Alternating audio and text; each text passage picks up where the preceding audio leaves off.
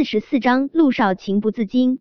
是秦子明说我水性杨花，他说我不检点，可是他说的那些事，我从来都没做过。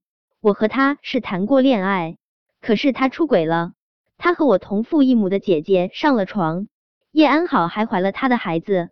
我要的爱情干干净净，我眼里容不下沙子，所以我跟他分手了。我没有做错任何事，我没有必要承担别人无端的指责。对我未婚先孕，可能你会觉得未婚先孕的女人很随便，但我问心无愧。说来也真是可笑，五年前那晚，我是去酒店捉叶安好和秦子明的女干的，没想到最后女干没捉成，倒是把我自己给搭了进去。不过我不怪任何人。那天晚上虽然犹如噩梦，也让我失去了女人最宝贵的东西。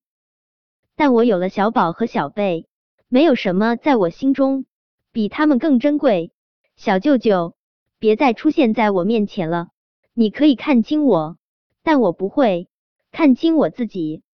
叶维的背脊挺得笔直。说完，他倔强的昂着头转身，离陆廷琛越来越远。听了叶维的话，陆廷琛久久无法回神。他没有任何看清他的意思，可他不习惯向人解释，他不知道该如何开口。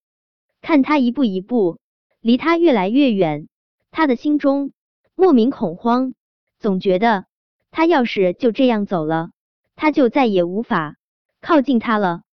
他不想无法靠近他，不由自主的抬起脚步。陆廷琛追上他。自身后就紧紧的将他拥进了怀中，他的眼角依旧有晶莹剔透的泪珠。他将他的身体翻转，他忍不住俯下脸，就要吻去他眼角的泪珠。小舅舅，你放开我！因为愤怒与屈辱，叶维的整个身体都在控制不住站立。小舅舅，我不是你想的那种女人。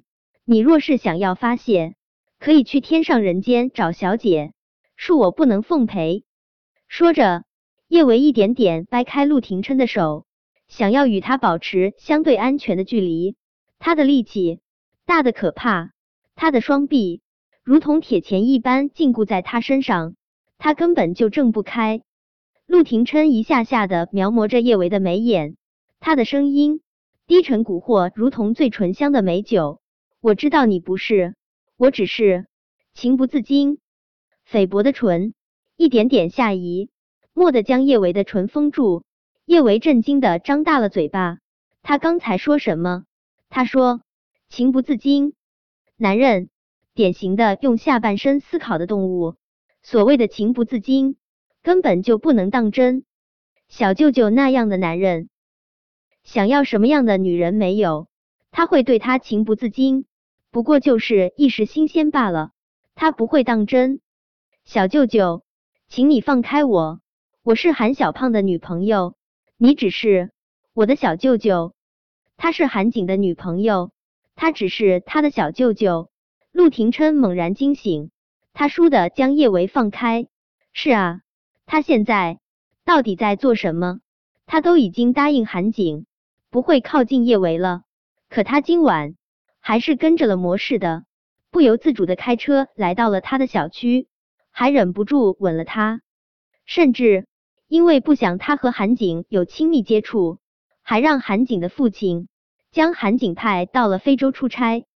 陆廷琛转身，他烦躁的点了一根烟，吞云吐雾，缭绕的淡淡的雾气将他的俊脸笼罩，他的表情看不真切。陆廷琛终于放过了他，叶维不由得松了一口气，同时。也不争气的有点儿怅然若失。小舅舅，今晚的事情我不会当真。不管怎么说，还是谢谢你帮我赶走了秦子明。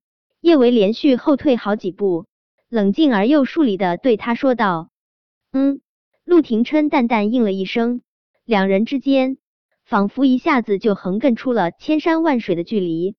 小舅舅，你早点休息，以后。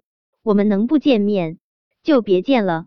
嗯，依旧是那种淡漠疏冷的语气，仿佛他刚才的热情滚烫只是叶维的错觉。叶维自嘲一笑，对，只是错觉。小舅舅那样的男人，怎么可能会真的看上他？从此之后，小舅舅只会是他的长辈，他的高不可攀。昨晚因为陆廷琛的那个吻，叶维没睡好，脑壳疼的厉害。刚到办公室，叶维就收到一大捧花，九十九朵黑玫瑰。那捧花里面还有一张卡片，光明是原罪。来吧，我的女孩，欢迎你投入恶魔的怀中。卡片上没有落款，不知道为什么，看着这一大捧的黑玫瑰，叶维心中莫名生出一抹不安，就好像平静的生活终究被打破，光明。终将被恶魔吞噬。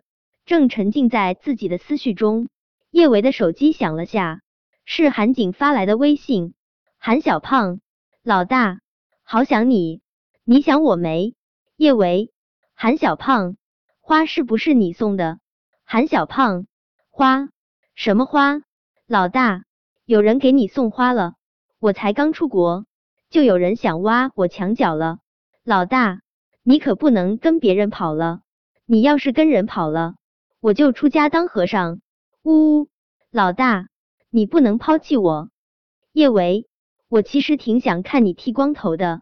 韩小胖，你伤害了我，还一笑而过。本来叶维心情还挺郁闷的，看着韩景接下来发过来的各种可怜巴巴的表情，他的心情轻快了不少。把韩景当成好兄弟相处，真的很轻松。但当恋人，总是少了点儿什么。叶维看了一眼旁边的一大束黑玫瑰，全当是别人的恶作剧。吃午饭的时候，他直接将那一大捧价值不菲的黑玫瑰扔进了垃圾桶。今天早晨，苏茶茶回国了，叶少晨也转到了国内的医院。下午医院没什么事，叶维提前下班。去市医院看叶少晨，苏茶茶回国找到工作前，正好可以先帮他带一下梁小芝。